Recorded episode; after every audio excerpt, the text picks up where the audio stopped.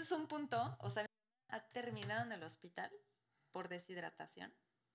O sea, que terminó con una diarrea, una gastroenteritis, la glucosa hasta las nubes, y todo fue porque estaba deshidratada. Luego, luego empiezo, ah, estás tomando puro café, puros tecitos, no estás tomando agua, cree que se está hidratando y no es cierto. Y lo que pasa es que le está haciendo falta tomar agua y simplemente rehidratándola todo se regula. La presión, la glucosa, todo. Por eso te digo que es un tema súper importante. De repente un día no sabes por qué, no tienes ganas de hacer nada, estás cansado, más apático, te cansas más rápido, subes unas escaleras como las de aquí, sientes que se te sale el corazón, te duelen las articulaciones o estás más estreñido. Todo eso es porque no has tomado agua. Hola, soy Andrea Villaseñor, licenciada en Nutrición y Ciencias de los Alimentos, y el día de hoy vamos a hablar sobre la importancia de la hidratación. No nada más para mantener un buen nivel de energía o de rendimiento físico, sino también cómo es que puedes identificar y aprender a tomar el agua que necesitas durante el día. ¿Despertaste algún día más cansado de lo habitual, con dolores articulares, o tal vez has tenido más dolor de cabeza durante el día, pesadez? o hasta sin ganas de hacer tus actividades que normalmente disfrutes, todo eso tiene que ver con cuánta agua estás tomando durante el día, tu nivel de hidratación. Hoy vamos a hablar sobre la importancia de estar bien hidratados porque el agua tiene muchas funciones en nuestro cuerpo. Y aparte de funciones, en realidad, pues nuestro cuerpo es agua. Casi el 70% de nuestro cuerpo total, de nuestros tejidos, células, órganos, tienen agua. En general es más o menos un 70%, los hombres tienen un poco más que las mujeres, pero desde que nacemos hasta que ya tenemos más de 70, 80 años, sí va bajando el porcentaje, pero siempre es importante mantener un adecuado nivel de hidratación para asegurar que nuestro cuerpo, que nuestro sistema esté funcionando correctamente.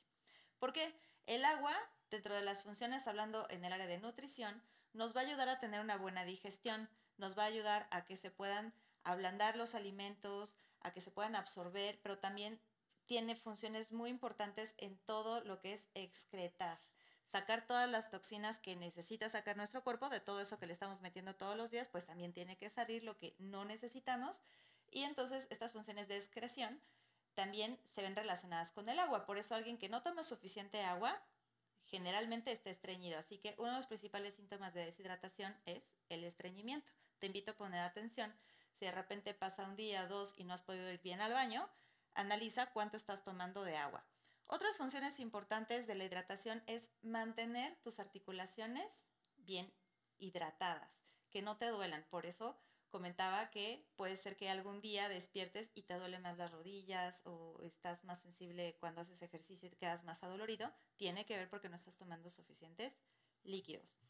Otro punto importante puede ser también, por ejemplo, eh, el dolor de cabeza, que eh, tu nivel de energía también depende de la hidratación. Finalmente, tu, el agua es necesaria para que tu cuerpo pueda transformar lo que está consumiendo en energía, que te mantengas en un excelente eh, nivel, tu rendimiento físico, si tiendes a hacer ejercicio, influye que tan bien hidratado estás o no para que puedas aguantar un entrenamiento bien o termines agotado. Ya hablando de deportes de alto rendimiento, también es muy importante, ese es un tema más específico, pero en la población en general, aunque no te dediques al deporte, es muy importante que tomes agua también antes de cualquier actividad física. Bueno, independientemente de las funciones de digestión, que te mantengas en alta energía, pues también eh, el agua es muy importante para mantener tu temperatura corporal, así que si de repente sientes como bochornos, o más frío de lo habitual o más calor, tiene que ver con qué tanto estás tomando de agua. Así que, ¿cómo puedes saber si estás tomando suficiente agua durante el día? Una fórmula muy rápida es que para adultos, estamos hablando de 18 a 50, 60 años, se calcula una fórmula rápida que es entre 30 y 35 mililitros por kilogramo de peso. Puede ser más si hacen deporte hasta 40 mililitros por kilogramo de peso de agua total al día. Pero otro punto también muy importante es que, por ejemplo, dependiendo tu peso, si te sale que necesitas tomar dos litros o dos litros y medio o tres, si tú te los tomas en 20 minutos, porque tienes mucha sed, déjame decirte que esa agua no te va a servir para hidratación porque se va a activar un sistema eh, que se llama renina-angiotensina, que no te lo tienes que aprender, pero eso hace que empieces a orinar más. Entonces, si tú estás tomando mucha agua en un solo momento, realmente no se está aprovechando, vas a empezar a orinar más y por eso muchas personas no les gusta tomar agua y eso lo comentan mucho en la consulta porque dicen que se la pasan en el baño cada cinco minutos. Eso puede ser porque tomaron más de 300, 350 mililitros, que sería una cantidad adecuada que te permite hidratarte y que no te la pases orinando a cada rato.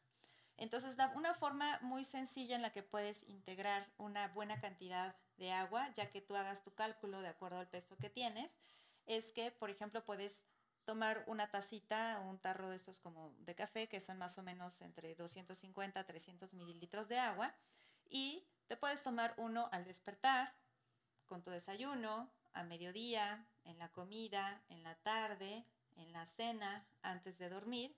Y allá tienes siete tazas, que si son de 300 mililitros aproximadamente, ya son tus 2 litros, un poquito más de los 2 litros de agua. Adicional a que si te quieres tomar algún té o alguna otra agüita tal vez en la comida. También es importante que sepas que si tú te lo tomas así espaciado durante el día, tu cuerpo lo va a aprovechar muy bien y no vas a tener sed durante el día, porque la sed es uno de los principales síntomas. Es como un termostato que nos está diciendo que le hace falta agua a tu cuerpo, así que no es necesario sentirte con sed para que empieces a tomar agua, porque hay quienes se aguantan hasta tener esa sensación tan grande que se toman un litro, dos litros y no se les va a quitar y al tomarla rápido se la van a pasar orinando y se están deshidratando mucho más, así que pon atención en ese punto. Algo también importante es que sepas cuáles son los síntomas de la deshidratación. Como ya he mencionado algunos, puede ser el cansancio, dolor de cabeza, estreñimiento, dolores articulares, pero también influye en que te sientas de repente apático, irritable, que te engentes rápidamente, que subas tal vez una escalera de 20, 30 escalones y te agites demasiado, o sea, se eleva rápidamente tu frecuencia cardíaca. Y en personas que tienen problemas de presión arterial, que son hipertensos, normalmente se eleva todavía más esta presión arterial. Y también en personas que tienen diabetes, generalmente con los medicamentos que utilizan, hay muchas personas que les mandan en su esquema diuréticos, medicamentos que hacen que tengan que eliminar más orina. Y si no estás tomando suficientes líquidos, es muy frecuente que pueda haber deshidratación y hay que tener cuidado porque esto puede generar complicaciones graves a nivel digestivo, alguna infección grave que puede llegar hasta una hospitalización. Así que pongan mucha atención en esos síntomas si los empiezas a sentir verifica cuánto estás tomando de agua, pero también hay que saber qué tipo de líquidos. No todos los líquidos nos hidratan.